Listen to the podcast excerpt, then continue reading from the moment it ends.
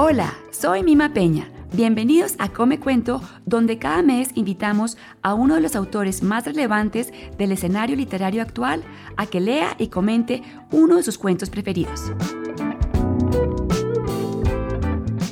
Una de esas destacadísimas voces de la literatura contemporánea es la del escritor colombiano Héctor Abad Paciolince, quien hoy va a leer y comentar un cuento de Isaac Bashevis Singer, uno de sus autores favoritos.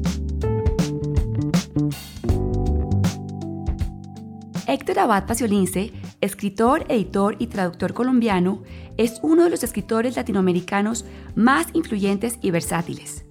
Su obra, que ha sido traducida a más de 12 idiomas, incluye novela, ensayo, cuento y poesía. Dentro de los múltiples reconocimientos que ha recibido, se destacan el premio a la mejor novela extranjera que ganó con la novela Angosta, el premio Cálamo de Narrativa por la novela La Oculta, así como dos premios Simón Bolívar de Periodismo. Héctor también ha publicado varios libros de ensayo y dos libros de género incierto, y es el autor del sensacional El olvido que seremos, novela testimonial sobre su padre. Actualmente, Héctor dirige Angosta Editores, la editorial independiente fundada por él en Medellín, Colombia. Hoy tenemos el gusto enorme de que Héctor Abad Paciolince lea el cuento titulado Amor tardío del escritor polaco-americano Isaac Bashevis Singer y que luego nos acompañe a comentarlo. Hola Héctor, bienvenido a Come Cuento. Hola Mima, gracias por invitarme. Estoy muy contento de leer aquí un cuento de Bashevis Singer y de acompañarte con este proyecto de podcast tan interesante. Ay, muy querido, mil gracias.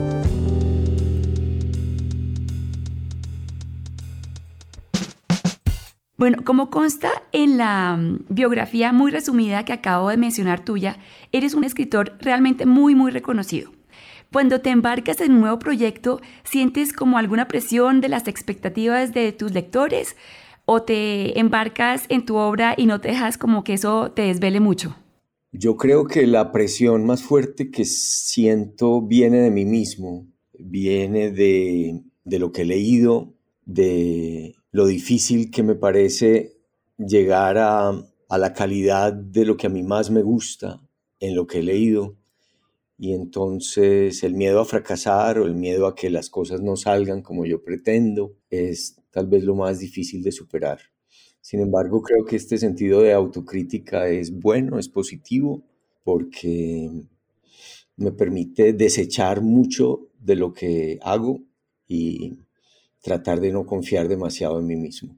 Bueno, y desde que hablamos en la primera vez propusiste leer algo de Isaac Bashevis Singer. Cuéntenos de tu admiración por este gran escritor premio Nobel de Literatura. Yo creo que desde finales del siglo XIX y a lo largo del siglo XX hubo un florecimiento de grandes escritores judíos de Europa Oriental. Entre ellos, uno de los que a mí más me gusta es, por ejemplo, Joseph Roth, de quien dudé tal vez en proponer aquí alguno de los cuentos, pero son incluso más largos que los de Bashevis Singer. Eh, y Bashevis Singer, que viene de ese mismo universo de Europa Oriental, digamos, entre las dos guerras mundiales del siglo pasado, ha ejercido sobre mí como una fascinación muy grande. Él escribía en yiddish, emigró cuando ya tenía más de 30 años a los Estados Unidos, a Nueva York. Se salvó así, como no les pasó a, otros de sus parientes, de las persecuciones de los nazis. Creció como escritor en Estados Unidos, primero a la sombra de su hermano, que fue también un gran escritor, y luego de la muerte de su hermano logró presentarse a sí mismo también como el gran contador de historias que es. Él se declara un gran seguidor de Maupassant y Chekhov, que creo que han estado presentes en tu podcast. Y me gusta mucho que en, sus cuentos y en sus novelas se combinen aspectos que tienen que ver con la religión, con el sexo, con la dificultad de, de llevar una vida que esté de acuerdo con lo que pensamos, como esa doble vida casi inevitable que hay en muchos de sus personajes entre lo que piensan que es su deber y lo que realmente hacen. Sí, precisamente sobre eso, ¿cómo se describe el estilo de Isaac Bashevis? A mí me parece, entre otras, que son muy parecidos con el tuyo, ¿o no? Ya quisiera yo parecerme a un escritor tan bueno. Pues digamos que yo sí aspiro a parecerme a ciertos escritores, al menos a tratar de contar historias tan interesantes y también escritas como las que yo más admiro. Es un elogio que no me merezco, pero lo que yo caracterizaría de, del estilo de él es que en pocas frases él consigue que nosotros empecemos a ver quién es el personaje del que nos está hablando, cómo es esa persona, y uno casi que inmediatamente, al cabo de 10 o 12 líneas, ya está metido en la cabeza de ese personaje y en sus angustias y en su manera de ser. Sí, sí. A mí me parece que Bashevis y tú generan esa cercanía, como que al leerlos a ustedes uno piensa, esto me ha podido pasar a mí o a mi papá o a mi hermana. Sí, las historias son pues aparentemente muy simples, no hay mucha complejidad en la construcción de las frases, pero hay mucha precisión, hay mucha familiaridad, hay detalles corporales, físicos y mentales que nos conectan rápidamente con esos personajes y nos despiertan la curiosidad, la empatía, las ganas de saber más. Y en este caso concreto y en toda esta colección de cuentos que se publicó en el año 78, en inglés se llamaba Old Love, Amor Tardío en español, hay un tema recurrente que es el de personajes ancianos o mayores o que están después de la, de la media edad, que es un, tema poco frecuente en la literatura, sobre todo asociado al amor. En general uno piensa que el amor es una cuestión de, de jóvenes, de muchachos, de adolescentes, de personas entre los 20 y los 30 años. Pero Bashevis Singer piensa que los viejos han vivido más y probablemente han aprendido y saben más del amor que muchos jóvenes. Sí, sí, ese tema del hombre mayor y sus emociones es algo que me parece que la literatura ha dejado como de lado y es tan interesante como vamos a ver en este cuento que nos vas a leer. ¿Tú te acuerdas en qué andabas en tu vida cuando leíste Amor Tardío? No, yo no me acuerdo exactamente. Lo que sí yo sé es que la primera novela que yo leí en inglés con muchísimo esfuerzo con el diccionario, todavía la conservo lleno de notas, de traducciones personales, de palabras muy simples que yo no me sabía. Fue una novela también de matrimonio de Bashevi Singer que se llama Sosha y que me conmovió mucho porque es un matrimonio de un hombre un poco cínico, un poco indolente, con una muchacha muy simple, tan simple que es casi tonta, pero él es capaz en esa novela de presentarnos ambos caracteres de una forma despiadada, tanto la, pobre Sosha como él, como su cínico marido. Y bueno, y yo he seguido leyendo bastante a Singer.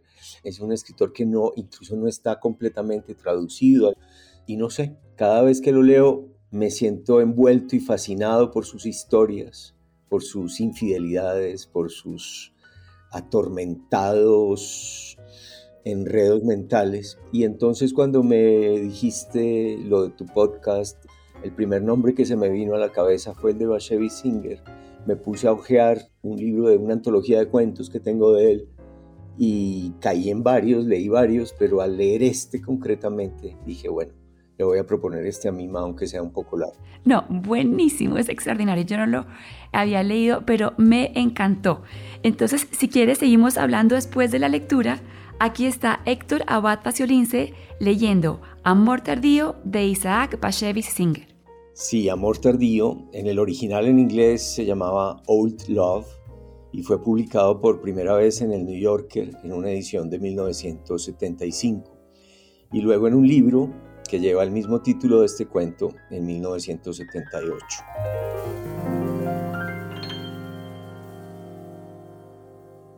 Amor Tardío.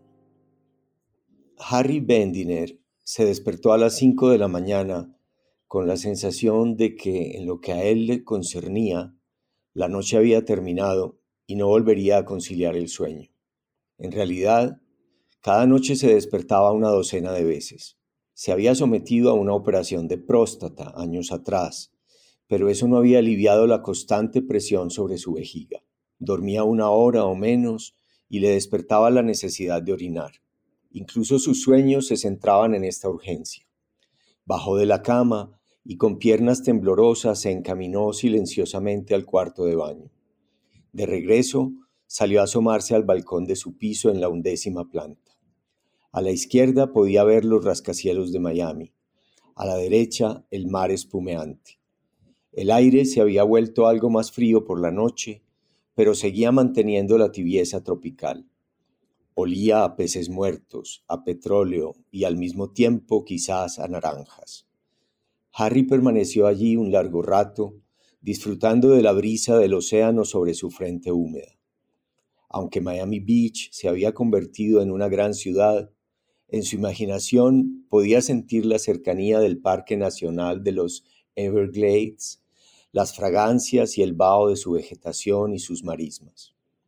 A veces una gaviota se despertaba chillando en la mitad de la noche.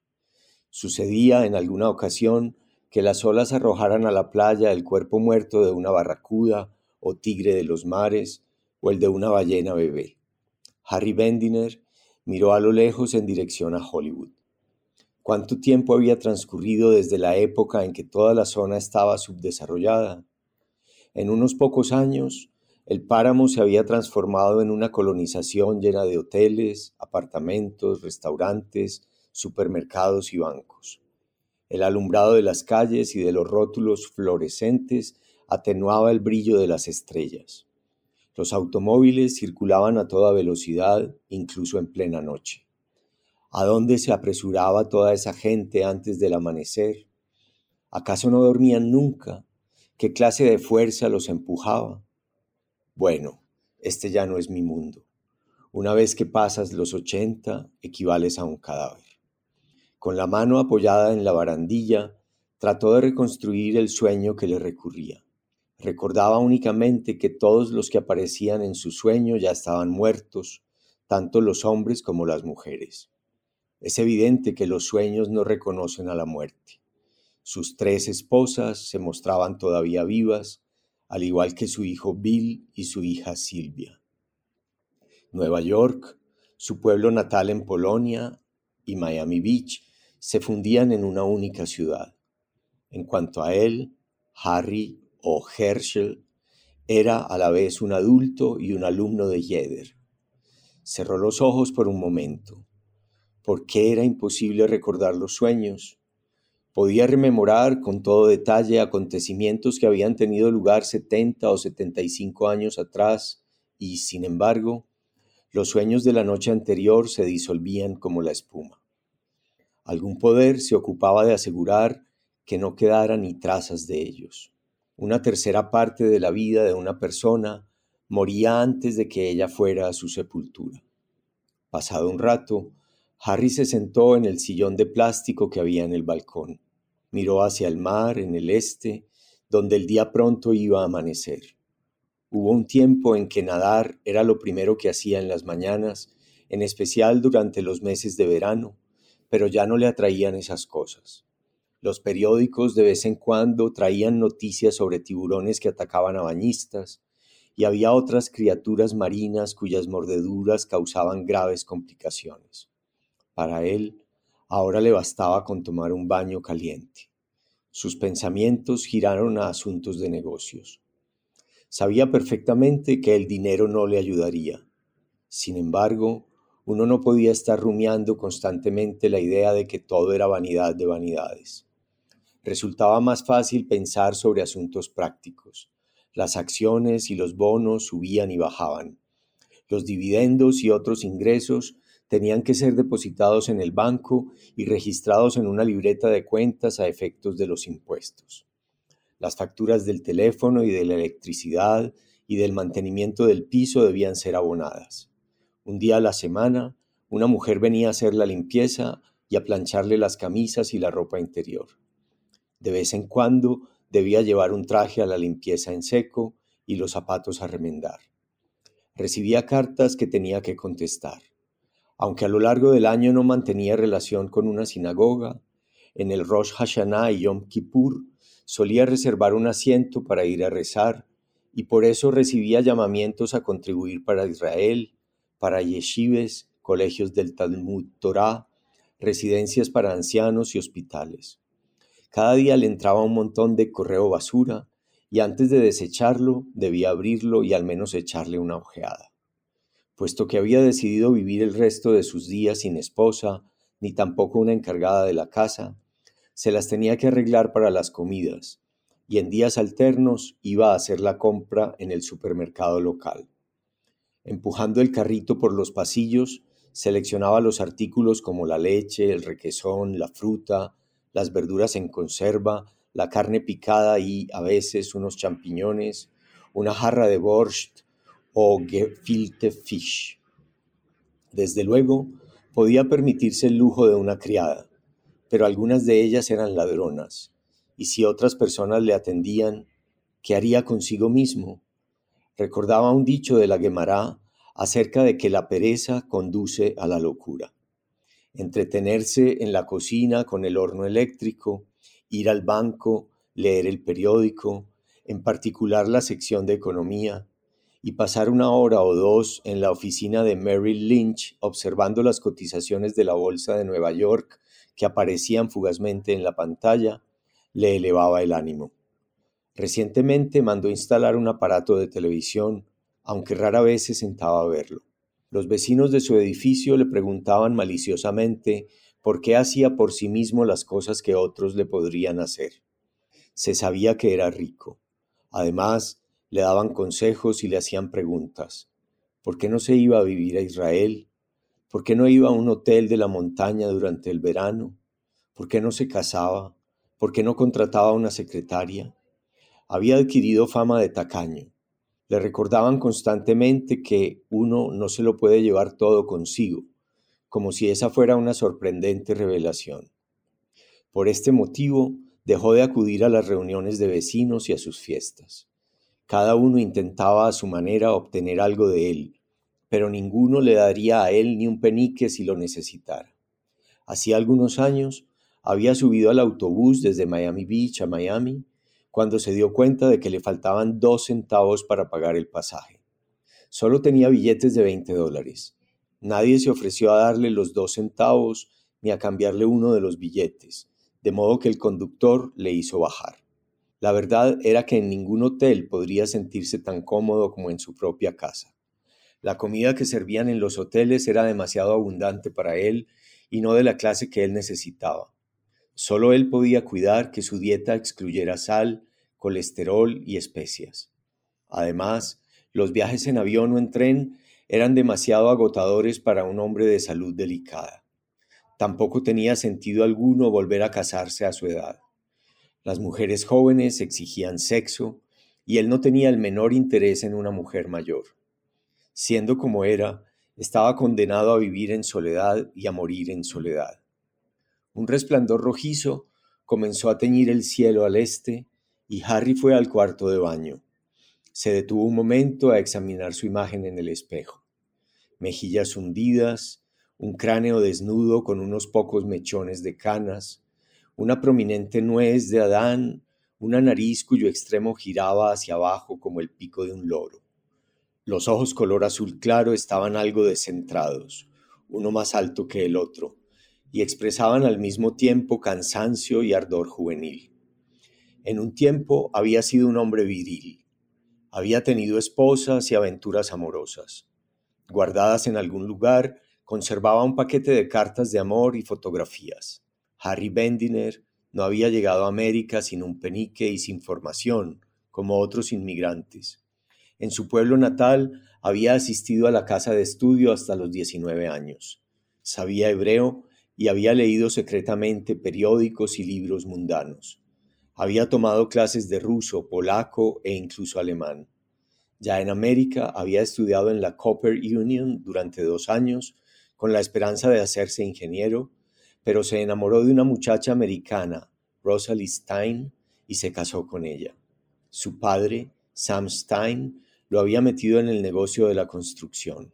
Rosalie murió de cáncer a los 30 años con lo que dejó a Harry con dos niños pequeños. Al tiempo que el dinero iba a él, la muerte le arrebataba a los suyos. Su hijo Bill, cirujano, murió a los 46 años de un ataque al corazón. Dejó dos hijos, ninguno de los cuales quiso ser judío. La madre de ellos, cristiana, vivía con otro hombre en algún lugar de Canadá. La hija de Harry, Silvia, contrajo el mismo tipo de cáncer que su madre y exactamente a la misma edad. No dejó hijos. Harry se negó a engendrar ninguna otra generación, aun cuando su segunda esposa, Edna, le rogaba que tuviera uno o dos niños con ella. Sí, el ángel de la muerte le había arrebatado todo. Al principio sus nietos le llamaban de vez en cuando desde Canadá y le enviaban una tarjeta por el año nuevo, pero ahora ya nunca sabía de ellos y los desheredó en su testamento. Harry se afeitó mientras tarareaba una melodía. De dónde le había venido no lo sabía. Era algo que había oído en la televisión o una tonada de Polonia resucitada en su recuerdo. No tenía oído para la música y siempre desafinaba al cantar, pero había conservado la costumbre de canturrear en el cuarto de baño. Su aseo le llevaba mucho tiempo. Las píldoras que llevaba años tomando contra el estreñimiento no le hacían efecto, y en días alternos debía ponerse un enema, largo y arduo proceso para un hombre octogenario. Intentó hacer ejercicios gimnásticos en la bañera, levantando sus flacas piernas y chapoteando en el agua con las manos como si fueran remos. Todas estas eran medidas para prolongar la vida, pero incluso cuando las practicaba, Harry se preguntaba, ¿por qué seguir viviendo? ¿Qué sabor conservaba su existencia?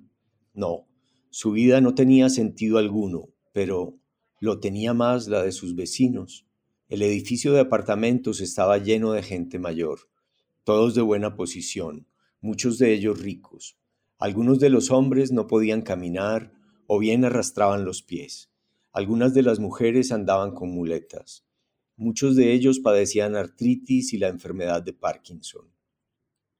Aquello no era un edificio de apartamentos, sino un hospital. Las personas morían y él no se enteraba hasta semanas o meses después. Aunque él se contaba entre los primeros residentes del edificio, rara vez reconocía a nadie. No iba a la piscina ni jugaba a las cartas. Algunos hombres y mujeres lo saludaban en el ascensor o en el supermercado, pero él no sabía quién era ninguno de ellos. De vez en cuando alguno le preguntaba, ¿Qué tal está, señor Bandiner? Y él generalmente respondía, ¿Cómo se puede estar a mi edad? Cada día es un regalo. Aquel día de verano empezó como todos los demás. Harry se preparó el desayuno en la cocina. Cereales de arroz con leche desnatada y café instantáneo Sanka descafeinado con sacarina. Sobre las nueve y media bajó en el ascensor para recoger el correo. No pasaba un día sin que recibiera varios cheques, pero ese día en particular le llegaron con prodigalidad. Las acciones habían caído, pero las compañías seguían pagando los dividendos como de costumbre. Harry recibía dinero de edificios en los que tenía hipotecas, de alquileres, de bonos y de toda clase de participaciones en negocios que apenas recordaba. Una compañía de seguros le pagaba una anualidad. Durante años estuvo cobrando un cheque mensual de la seguridad social. Los ingresos de esa mañana se elevaban a más de 11 mil dólares. Es cierto que una gran parte de ello tendría que retenerlo para impuestos pero aún así le quedaban más de cinco mil dólares para él. Después de sumar todas las cifras, se paró a pensar. Debía ir a la oficina de Merrill Lynch y ver qué ocurría con las cotizaciones de bolsa. No, no tenía objeto. Incluso si subieran a comienzos de la mañana, el día terminaría en pérdidas. El mercado está absolutamente loco, se murmuraba a sí mismo. Él consideraba una norma de hierro que la inflación siempre iba acompañada de un mercado alcista y no de un mercado bajista. Pero ahora tanto el dólar como las acciones estaban en pleno colapso. Bueno, nunca podías estar seguro de nada más que de la muerte. Alrededor de las 11 de la mañana bajó a ingresar los cheques. El suyo era un banco pequeño. Todos los empleados lo conocían y le daban los buenos días. Tenía una caja fuerte allí en la que guardaba sus objetos de valor y joyas. Se dio el caso de que sus tres esposas se lo habían dejado todo. Ninguna de ellas hizo testamento. No sabía exactamente a cuánto ascendía la totalidad de lo que poseía, pero no podía ser menos de cinco millones de dólares. Sin embargo, iba por la calle con una camisa y pantalón que cualquier pobre podría permitirse y la gorra y zapatos que había usado durante años. Caminaba a pequeños pasos dando golpecitos con su bastón. De vez en cuando echaba una mirada hacia atrás. Tal vez le seguía alguien. Tal vez algún ladrón se había enterado de lo rico que era y estaba planeando secuestrarlo. Aunque el día era despejado y la calle estaba llena de gente, nadie intervendría si lo atrapaban. Lo metían en un coche y lo llevaban a una ruina o a una cueva. Nadie pagaría un rescate por él.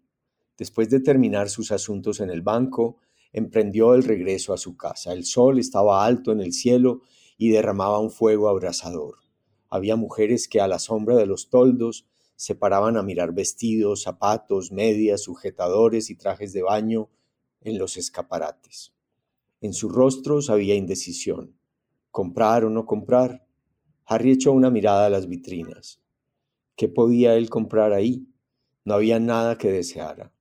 Desde ese momento hasta las cinco de la tarde, cuando prepararía su cena, no necesitaba absolutamente nada. Sabía exactamente lo que haría al llegar a casa, echar una siesta en el sofá. Gracias a Dios, nadie lo había secuestrado, nadie lo había asaltado, nadie había entrado a robar en su apartamento. El aire acondicionado funcionaba, así como el agua corriente en el cuarto de baño. Se quitó los zapatos y se tendió en el sofá. Extrañamente, aún soñaba despierto. Fantaseaba acerca de éxitos inesperados, poderes recuperados, aventuras masculinas. El cerebro no acepta la vejez. Hierve con las mismas pasiones que tenía en su juventud. Harry le decía con frecuencia a su cerebro, no seas estúpido, es demasiado tarde para todo. No tienes ya nada que esperar. Pero el cerebro estaba constituido de tal modo que continuaba esperanzado a pesar de todo. ¿Quién fue el que dijo, el hombre lleva con él sus esperanzas a la sepultura? Se había adormecido y lo despertó el timbre de la puerta. Se alarmó. Nadie venía nunca a visitarlo. Debe de ser el exterminador, pensó. Entreabrió la puerta justo el largo de la cadena y vio a una mujer menuda de mejillas enrojecidas, ojos amarillos y un alto rodete de cabello rubio color paja. Vestía una blusa blanca. Harry abrió la puerta y la mujer dijo en un inglés con acento extranjero. Espero no haberle despertado. Soy su nueva vecina del lado izquierdo. Querría presentarme a usted. Mi nombre es Ethel Brockles. Un nombre gracioso, ¿eh? Ese era el apellido de mi difunto marido. Mi apellido de soltera es Goldman. Harry la miraba asombrado. Su vecina del lado izquierdo era una anciana que vivía sola. Recordaba su nombre, la señora Halpert. ¿Qué le ha sucedido a la señora Halpert? preguntó. Lo mismo que le sucede a todo el mundo, respondió la mujer con aire de suficiencia. ¿Cuándo sucedió? No he sabido nada de eso. Ya hace más de cinco meses. Pase, pase usted. Las personas se mueren y uno ni siquiera se entera, dijo Harry. Era una mujer agradable. Se mantenía a distancia. Yo no la conocí. El apartamento se lo compré a su hija. Siéntese, por favor. No tengo nada que ofrecerle. Hay una botella de licor en algún lado, pero no necesito ningún refresco ni tampoco bebo licor no en mitad del día. ¿Puedo fumar? Por supuesto, por supuesto. La mujer se sentó en el sofá, accionó con pericia un elegante mechero y encendió su cigarrillo. Llevaba las uñas pintadas de rojo y Harry observó un enorme diamante en uno de sus dedos. ¿Vive usted aquí solo? preguntó la mujer. Sí, solo. Yo también estoy sola. ¿Qué se puede hacer? Viví con mi marido veinticinco años y no tuvimos ni un mal día. Nuestra vida en común fue toda ella como un cielo sin nubes. Súbitamente falleció y me dejó sola y desconsolada. El clima de Nueva York no me sienta bien, sufro de reumatismo. Tendré que vivir el resto de mis días aquí. ¿Compró usted el apartamento amueblado? preguntó Harry en un tono como de negocios. Todo. La hija de la difunta no quiso nada para ella, salvo los vestidos y la ropa de cama. Me lo entregó todo por una nadería. Yo no habría tenido paciencia para salir a comprar muebles y vajilla. ¿Lleva usted viviendo aquí mucho tiempo? La mujer hacía una pregunta tras otra y Harry contestaba complaciente. Parecía relativamente joven, no más de 50 años, o era posible que menos. Le puso en la mesilla delante de ella un cenicero, un vaso de limonada y un plato con galletas. Transcurrieron dos horas, pero él casi no lo notó.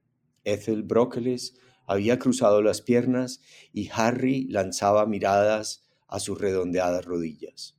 La mujer pasó a un yiddish con acento polaco irradiaba la intimidad de alguien de la familia. Algo en el interior de Harry se alborozaba. No podía ser otra cosa más que el cielo había accedido a sus más secretos deseos. Solo en ese momento, mientras la escuchaba, se dio cuenta de la soledad en que había vivido todos esos años y del oprimido que se sentía por el hecho de que rara vez intercambiaba con alguien una palabra. Incluso tenerla como vecina era mejor que nada. Harry se sintió juvenil en su presencia y locuaz. Le habló acerca de sus tres esposas y las tragedias que habían sobrevenido a sus hijos. Incluso mencionó que, tras la muerte de su primera esposa, había tenido una amante. No tiene que disculparse, un hombre es un hombre, dijo la mujer. Me he hecho viejo. Un hombre nunca es viejo.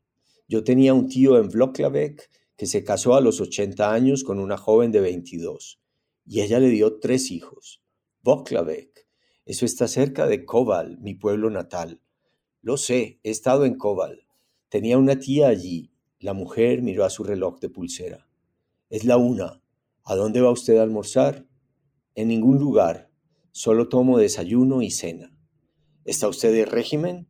No, pero a mi edad. Basta ya de hablar de su edad, le regañó la mujer. ¿Sabe una cosa?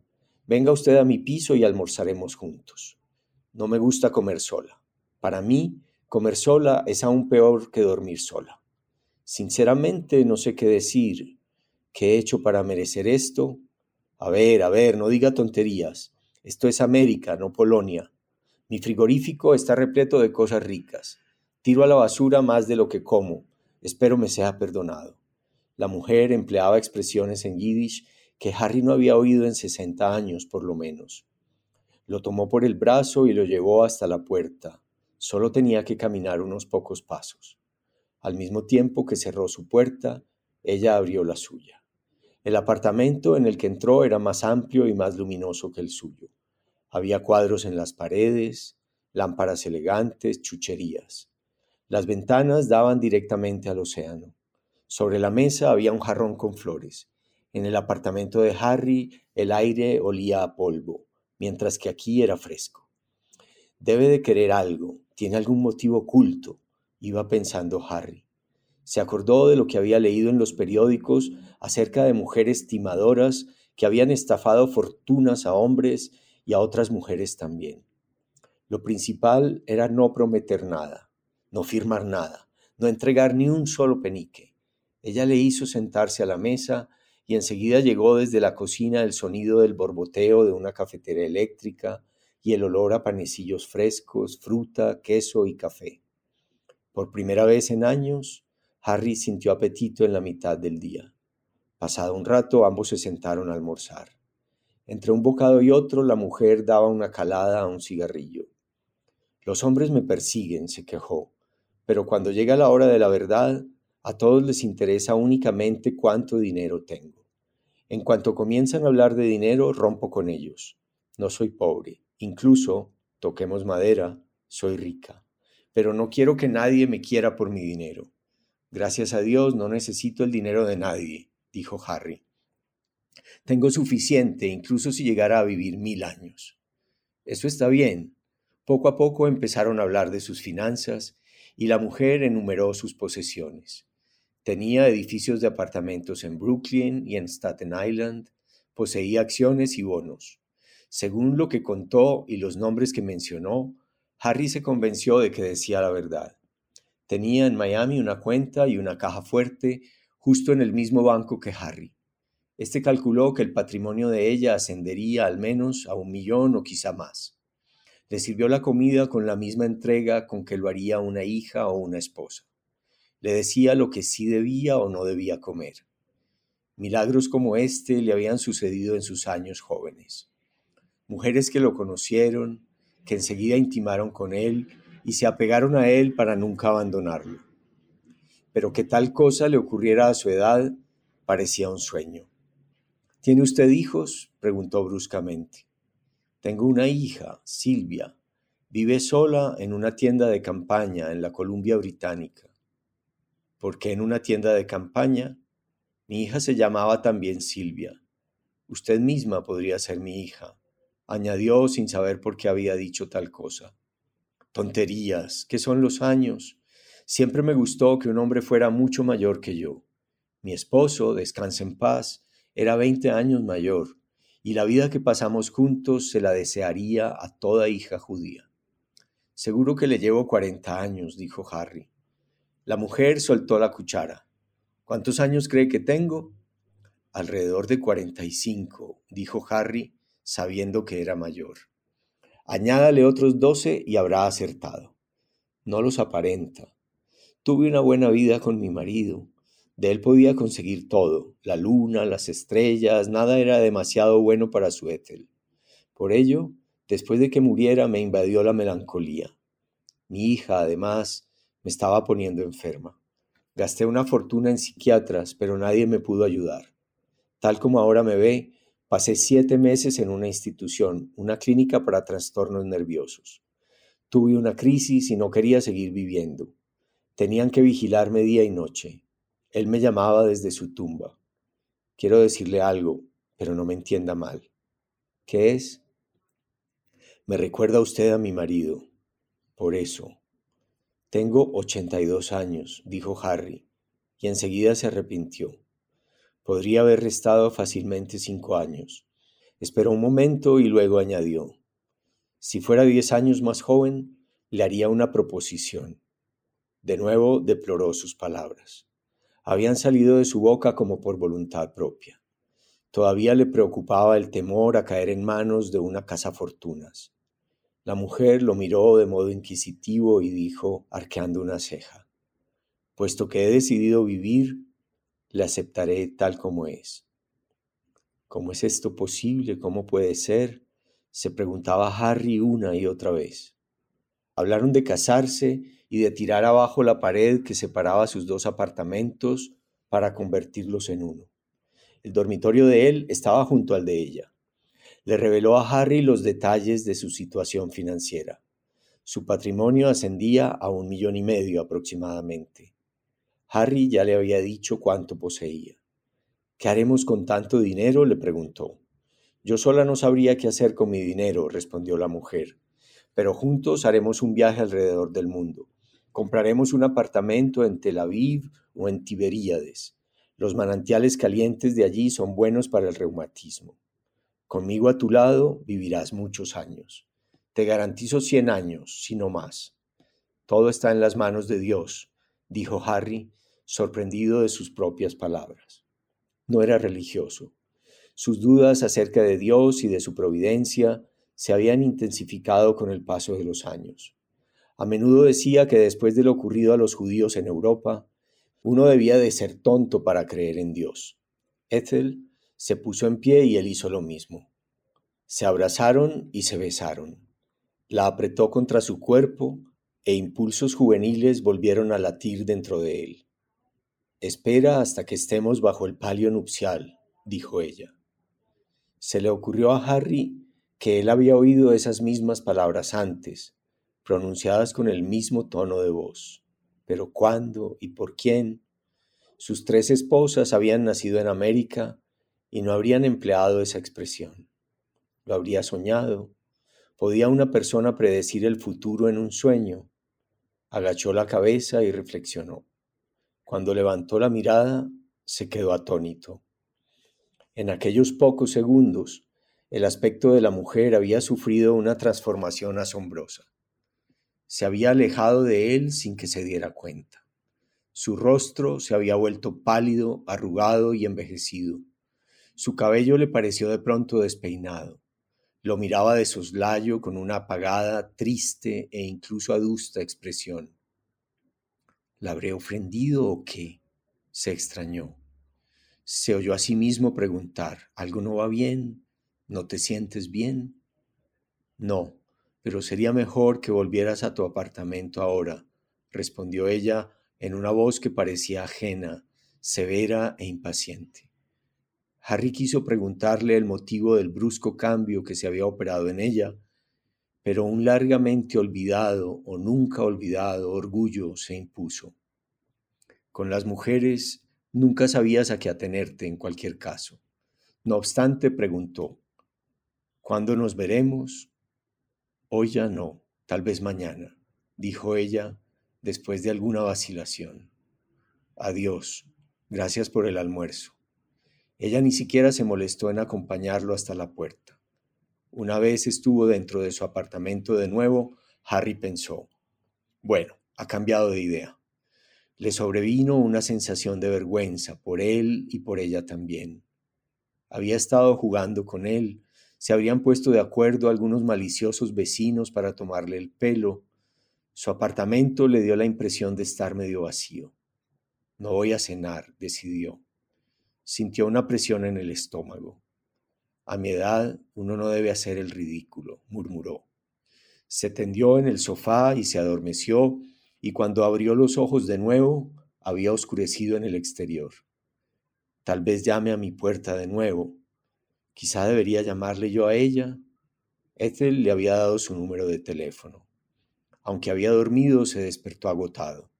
Tenía cartas por contestar pero las dejó para la mañana siguiente. Salió al balcón. Un lado del mismo daba a un extremo del balcón de ella. Podrían verse uno al otro allí e incluso conversar, si es que ella seguía interesada en él.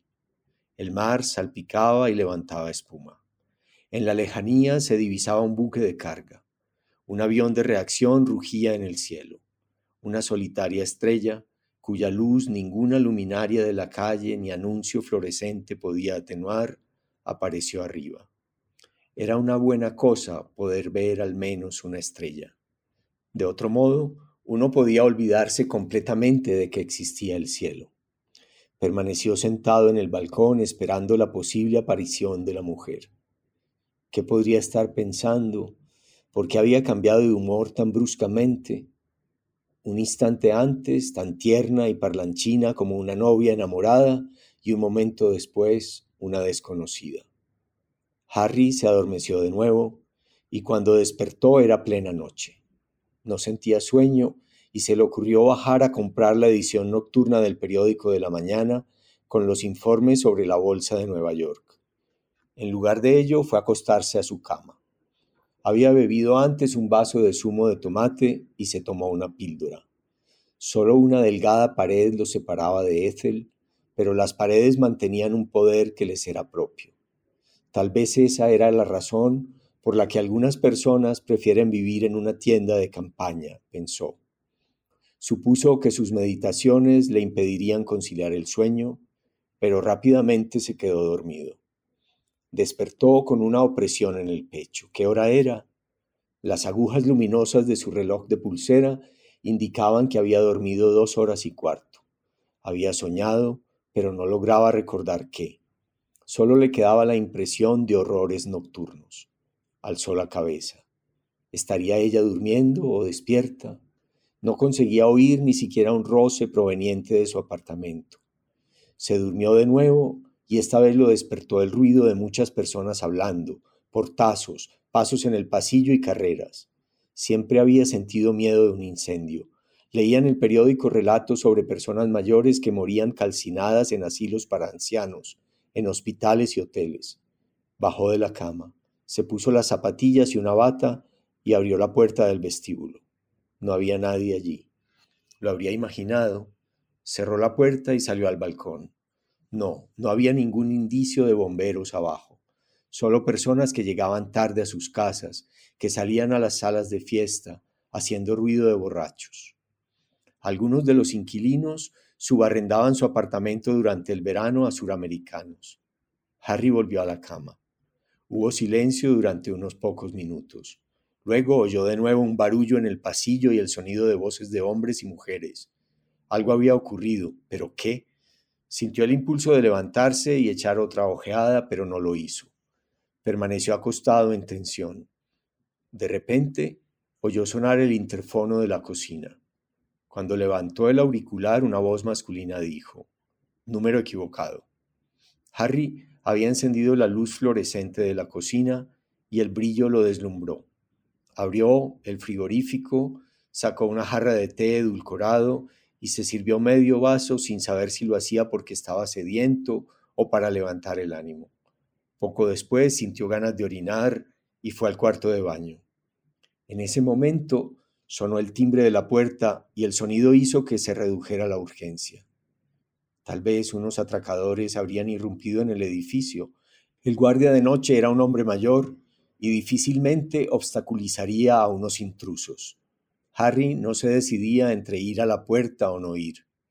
Se quedó temblando junto a la taza del cuarto de baño. Estos podrían ser mis momentos finales sobre la tierra, cruzó por su mente. Dios Todopoderoso, ten piedad de mí, murmuró.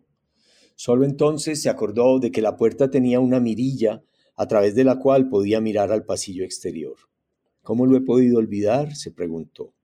Debo de estar volviéndome senil. Caminó silenciosamente hasta la puerta, levantó la tapa de la mirilla y observó. Vio una mujer de pelo blanco en bata. La reconoció. Era su vecina del lado derecho. En un segundo todo le pareció claro. Su marido era paralítico y algo le habría sucedido. Abrió la puerta. La anciana le tendió un sobre sin sello. Discúlpeme, señor Bendiner. La mujer de la puerta de al lado dejó este sobre junto a su puerta. Lleva el nombre de usted. ¿Qué mujer? La del lado izquierdo. Se ha suicidado. Harry Bendiner sintió que sus entrañas se encogían y en unos segundos su vientre se volvió tenso como un tambor. ¿La mujer rubia? Sí. ¿Qué hizo? Se arrojó por la ventana. Harry tendió su mano y la anciana le entregó el sobre. ¿Dónde está? preguntó. Se la llevaron. ¿Muerta? Sí, muerta. Dios mío. Es ya el tercer incidente de esta clase aquí. Las personas pierden el juicio en América. La mano de Harry temblaba y el sobre se agitaba como por efecto de un viento. Dio las gracias a la mujer y cerró la puerta. Fue a buscar sus gafas que había dejado sobre la mesilla de noche. No puedo arriesgarme a una caída, se advirtió a sí mismo. Lo único que necesito es romperme ahora la cadera. Se acercó a la cama tambaleándose y encendió la lamparilla nocturna. Sí, las gafas estaban donde las había dejado. Se sintió un mareado. Las paredes, las cortinas, el tocador, el sobre, todo se agitaba y daba vueltas como una imagen borrosa en la televisión. ¿Me estaré volviendo ciego o qué? Se preguntó. Se sentó y esperó a que pasara la sensación de mareo. Apenas tenía fuerzas para abrir el sobre. La nota estaba escrita a lápiz, las líneas eran torcidas y las palabras en yiddish incorrectamente escritas. Se leía. Querido Harry, perdóname. Debo ir a donde está mi marido. Si no es demasiada molestia, reza el Kadish por mí. Intercederé por ti en el lugar al que voy a ir. Ethel. Puso la hoja de papel y las gafas sobre la mesilla de noche y apagó la luz. Acostado, eructaba e hipaba. Su cuerpo se sacudía y los muelles de la cama vibraban. Vaya, de ahora en adelante no pondré mi esperanza en nada afirmó con la solemnidad de quien presta un juramento. Sintió frío y se cubrió con la manta. Eran las ocho y diez de la mañana cuando salió de su aturdimiento. ¿Un sueño? No, la carta estaba sobre la mesilla. Ese día Harry Bendiner no bajó a recoger su correo. No se preparó el desayuno, ni se molestó en bañarse y vestirse. Dormitó en la tumbona de plástico del balcón y caviló sobre esa otra Silvia, la hija de Ethel, que vivía en una tienda de campaña en la Columbia Británica. ¿Por qué se habría escapado tan lejos? se preguntó. ¿Sería la muerte de su padre lo que la sumió en la desesperación? Tal vez no podía soportar a la madre, o se había dado cuenta ya a su edad de la futilidad de todos los esfuerzos humanos y decidió convertirse en ermitaña. Intentaría encontrarse a sí misma o a Dios. Una idea atrevida cruzó por la mente del anciano. Volar a la Columbia Británica, encontrar a la joven en el páramo desierto, consolarla, ser un padre para ella y tal vez tratar de meditar junto a ella sobre por qué un hombre nace y por qué debe morir.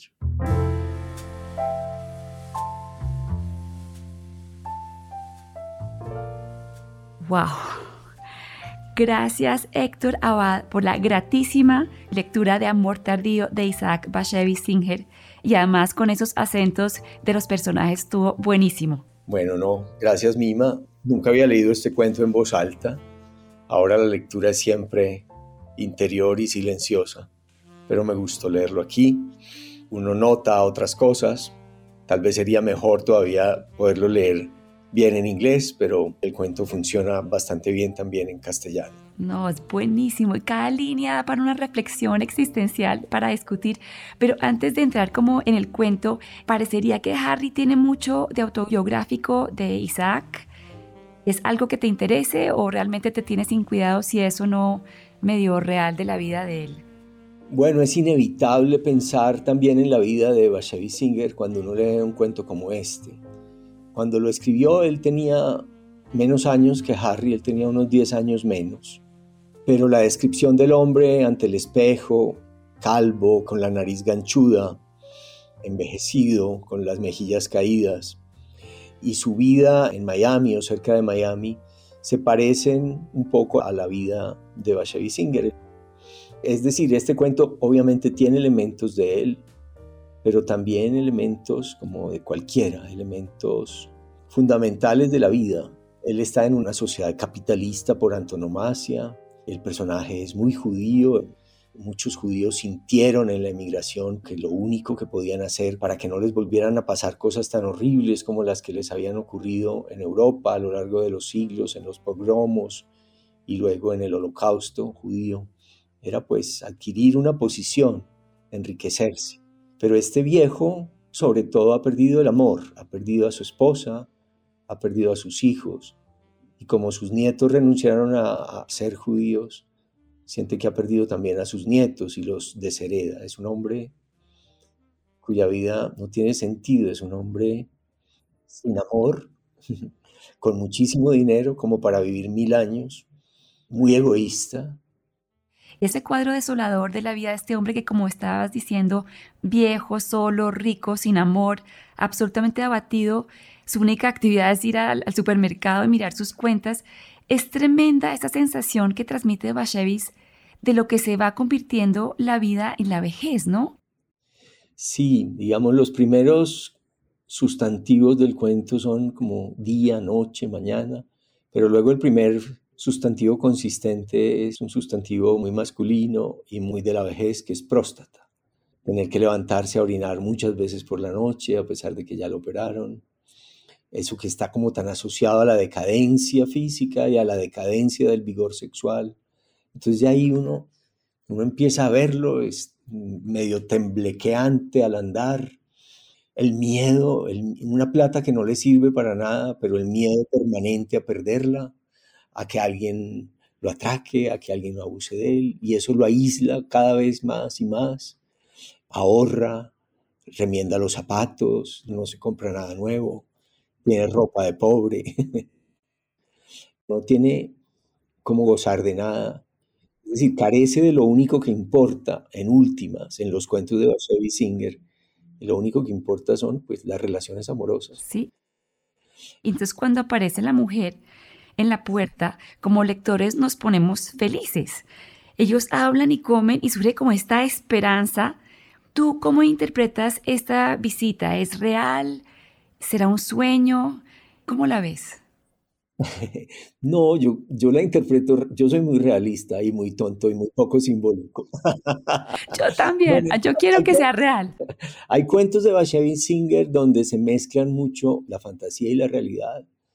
Cuentos, incluso en esta misma colección de Old Love, me acuerdo de uno, una muerta al que él visita, que había sido un viejo amor, al que él visita en, en la sala de velación y uno no sabe si realmente eh, estamos con una persona viva o con dos muertos. Pero en este yo, yo quisiera interpretarlo como algo real, como una especie de, sí, de cosa muy milagrosa que ocurre y que parece de repente devolverle el sentido a su vida, devolverle el deseo, el vigor, las ganas de conversar, de salir, de viajar. Pero sí crees posible que después de una tarde conocerse decidan casarse así repentinamente? ¿Crees que eso sí es posible? Una vez a García Márquez le preguntaron si él creía en el amor a primera vista y él contestó, ¿y es que hay otro? sí. Yo creo que todo es posible, todo es posible. Después de pasar años en, un, en ese abatimiento, en esa soledad, de repente una simple comida caliente y una mujer muy joven para él, que habla en la lengua de su infancia, que le revive las palabras de su pueblecito en Polonia, e incluso como en la inocencia de que esperen al palio nupcial para seguir adelante en los besos y en las caricias. Claro, ya ahora que lo cuento, que lo repito ante ti, pienso que puede ser todo pura fantasía, como dices tú. No, yo quisiera que fuera real. Me encantaría que fuera real. Pero si fue real es todavía peor yo creo que ahí en, en y Singer un poco se les dice a los jóvenes, ustedes tienen unas grandes historias de amor, digamos entre los 20 y 30 años, se casan contra toda esperanza, contra cualquier obstáculo, pero el matrimonio muchas veces fracasa, o porque se muere la pareja, o porque el matrimonio es muy difícil y fracasa. Entonces no crean que ustedes que tienen esas historias de amor fantásticas no se enfrentan a un fracaso eh, completo. Él ha vivido, él se ha casado tres veces, ya es mucho más desconfiado, ya no cree en el amor y sin embargo, sin embargo, le pasa. Tú dices que si eso puede pasar en un momento, es que él dice que sigue teniendo las mismas fantasías de la juventud. Hay una frase de Oscar Wilde que dice que lo malo de envejecer es que no envejecemos. Es decir, mientras uno no se mire en el espejo y no recuerde bien cuántos años tiene, uno por dentro sigue sin envejecer, queriendo tener las mismas cosas que tenía a los 20, a los 30, a los 40. Lo puedo decir yo que ahora tengo 63. Entonces lo malo de envejecer es que uno se le olvida permanentemente que ha envejecido, que ya no tiene las mismas esperanzas, ni de vida, ni de nada, ni las mismas oportunidades, ni la misma fuerza. Pero sin embargo sigue ocurriendo. Entonces es normal que a él en ese momento sienta que su vigor renace de repente con una mujer a la que abraza y besa milagrosamente. Yo creo que sí, yo le creo. Sí, yo también le creo y además porque ya saben lo duro que es la soledad y los años le han, les han enseñado cómo reconocer las oportunidades y a no perder tiempo en bobadas. Por eso dicen, ya nos casamos, tumbamos la puerta acá, nos vamos a viajar delicioso y listo. Me encanta. Sí, ellos, se aseguran de una forma muy, muy realista y muy práctica y muy típica también de, del judío americano que ha tenido que luchar por su vida duramente, en que ninguno de los dos va a tratar de quitarle la plata al otro. Es decir, ellos hablan y aclaran muy bien cuánto tiene, es decir, está la tacañería de él, que vive en un sitio sucio, polvoriento, sin ningún adorno, en cambio un poco de vida en el apartamento de la mujer, de cuadros, de flores, de alguna belleza, de vista al mar, que él teniendo 5 millones de dólares ni siquiera se, le ha ocurrido. Pues, sí. un apartamento más luminoso o más grande. Es que los pobres hombres, no quiero ser antipática, pero yo sí siento una gran compasión por los hombres viudos solos porque creo que una mujer se las arregla de alguna manera mientras los hombres pobres sí quedan en un estado como muy incapacitado. Yo no sé si esto será algo como cultural o será como de toda la especie humana? ¿Tú qué crees? Sí, es curioso que digas los pobres hombres o los hombres pobres, porque incluso siendo muy ricos, yo tenía un abuelo que decía, es que un hombre sin una mujer es un pendejo. Puede sonar muy estereotipado, muy viejo, muy de otras épocas, muy de cultura patriarcal, pero realmente nosotros vivimos muy mal en general, en promedio, en un alto promedio, estadísticamente, de acuerdo a como tú dices. Eh, estadísticamente es mucho más duro para un hombre ser viudo, viejo, y de hecho, pues por algo será que existe como el mito de la viuda alegre. Yo creo que además como la mujer le toca tan duro en el hogar, por lo menos en el hogar tradicional, para la mujer muchas veces la muerte del esposo es una liberación. No sé, no tiene que hacer tanto por otra persona y vive su propia vida y, la viuda alegre es, aunque no todas sean alegres de algún modo, la mujer tiene muchos recursos para reponerse. Goza mucho con las amigas, yo creo que mucho más de lo que los hombres gozamos con nuestros amigos. ¿Crees que hay una intención explícita por parte de Bashevis de mostrar como una moraleja de cómo el dinero al final no sirve para mucho? Yo no creo que haya ninguna intención de moraleja, pero sí hay una advertencia de que dedicar toda la vida a tratar de acumular riquezas más que a buscar lo que más nos interesa en nuestra fantasía, que es eh, relaciones buenas, bonitas, fructíferas y amorosas, conduce a algo muy desesperanzador, muy deprimente y muy triste. A eso la cultura nos ha indicado que debemos tender, pero hay de aquel que solamente se concentra en eso, porque al final entre las manos no le queda nada Sí, sí. Y el hecho de que la hija del personaje se llame Silvia y la hija de la mujer también se llama Silvia, ¿es una coincidencia o, ahí sí de pronto hay como una ya confusión de él causada por la vejez? Bueno, podemos hacer dos lecturas, que sean la misma, que realmente su hija se haya retirado del mundo, o que simplemente con la mujer con la que soñó por un minuto volver a casarse y volver a tener un amor y sentir un amor, así sea de pocas horas, puede considerar a la hija de ella como su propia hija, simplemente como padrastro y deja una puerta abierta que él quiere ir a ver qué es lo que esa chica está buscando viviendo en una carpa, en un sitio apartado del mundo, o si ella ya entendió tan pronto lo que él apenas ahora está entendiendo, y es que la lucha por la vida difícilmente tiene sentido y mucho más difícilmente si uno está solo y sin amor. Yo creo que en los cuentos de Bashevis Singer lo que uno acaba por ver es que sin el amor filial de la pareja, sin estar rodeado por algo que nos haga sufrir y gozar, la vida de repente se desmorona y, no hay nada más. Y sobre todo ahora, si uno no tiene pues una creencia religiosa, si uno no confía en el más allá, ni en los castigos, ni en los premios, lo único que queda es esas pequeñas o grandes relaciones que logramos construir y conservar.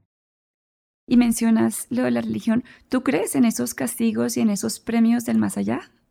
No, yo para nada pero naturalmente pertenezco a esa cultura. Yo fui bautizado, hice la primera comunión, me confesé, me confirmaron todas esas cosas y hay como una presencia que para mí es completamente fantástica, de un más allá de premios y castigos, pero yo naturalmente no creo en eso, pero tengo muy presente que esas fantasías, así no sean reales, están dentro de uno, eh, solo que mi yo perfectamente racional que afortunadamente también tengo, las desecha de inmediato, así como desecho, no sé, los unicornios, los fantasmas, la pata sola. ¿Cómo ves lo del suicidio de Ethel? ¿Por qué se suicida? ¿Se veía tan entusiasmada con Harry? Porque ella resolvió ser fiel solamente a un hombre y para siempre. Y se siente pecadora en ese instante y siente que tiene que ir donde él y estar solo con él, al sitio donde el otro está porque ella sí cree, ella sí es una creyente. A ella yo creo que la nula y la aniquila la mucha creencia. Y al haber estado sumergida completamente y feliz en la lealtad y en la fidelidad a un solo hombre con la que se sintió completamente plena, para ella él era todo y ella no va a seguir viviendo como su vecino Harry, apagándose en la soledad y en la desesperación. Ella cree que, por un instante cree que, que podría con otro alcanzar otra vez a tener una nueva vida, pero no, no es capaz. Yo creo que eso pasa a menudo. Hay algo por dentro que incapacita a ciertas personas de reconstruir su vida. Incapacita a ciertas viudas, viudos, a darse una segunda oportunidad sobre la tierra. Mira, sí. Y el final me encantó porque me parece que hay un giro del amor romántico que se despierta en Harry por su vecina. Hay como una vuelta de la tuerca porque más bien surge un sentimiento paternal de él por la hija Silvia. No sabemos muy bien si es la de él o la de la vecina. Sí, pero, sí, se vuelve, se vuelve a eso. pero es lindo ese sentimiento de papá, ¿no? Sí, hay una, hay una pequeña apertura hacia el futuro en esa fantasía de querer ir a buscar a la hija ahora huérfana de su vecina. Claro, eso ya sería otro cuento, pero queda abierta esa puertecita. Mira, y para terminar, ya lo comentaste un poquito, pero el cuento deja la sensación de que lo único que podría salvar a este hombre es el amor, que aparezca una mujer y que se enamoren y lo saque de ese hueco. ¿Crees que el amor es en últimas como nuestra única salvación, nuestra única esperanza? Sí, yo creo que no hay otra cosa. Yo creo que no hay otra cosa que medio nos aparte del sinsentido y del horror de la vida. Por lo menos para mí ha sido así, el hecho de que existan mis hijos, mis hijastros, mi mujer, es como lo fundamental. Y ahora que mencionas lo del amor filial, es muy diciente que sus nietos vivan en Canadá y la Columbia Británica quede en Canadá. Entonces que él piense en ir a buscar a alguien en Canadá. Es como si de algún modo se nos insinuara que a lo mejor él podría apartarse un poco también de su dogmatismo e ir a ver cómo están viviendo esos nietos que, como la hija de Ethel, viven también en Canadá. Pues me alegraría mucho por Harry. yo, si fuera amigo de Harry, yo le aconsejaría eso. pues Héctor Abad, ha sido un placer tenerte aquí en Come Cuento. De verdad, mil gracias. No, para mí ha sido un gusto leer y comentar este cuento contigo y estoy seguro de que los oyentes y los lectores van a tener muchas otras lecturas e interpretaciones de este cuento y seguramente se interesarán por leer otras novelas o cuentos de Bashevi Singer, que es Premio Nobel de Literatura en el año 78 y gran maestro tanto del cuento como de la novela.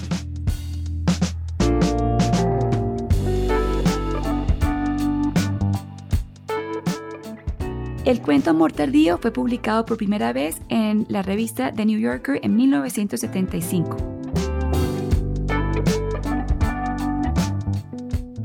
Gracias por oírnos y gracias a Giancarlo Vega por la edición y musicalización de este podcast. Si les gustó este episodio, los invito a que nos sigan en Spotify, Google Podcast, Apple Podcast o su plataforma favorita y en la cuenta de Instagram Come Cuento Podcast. Hasta luego.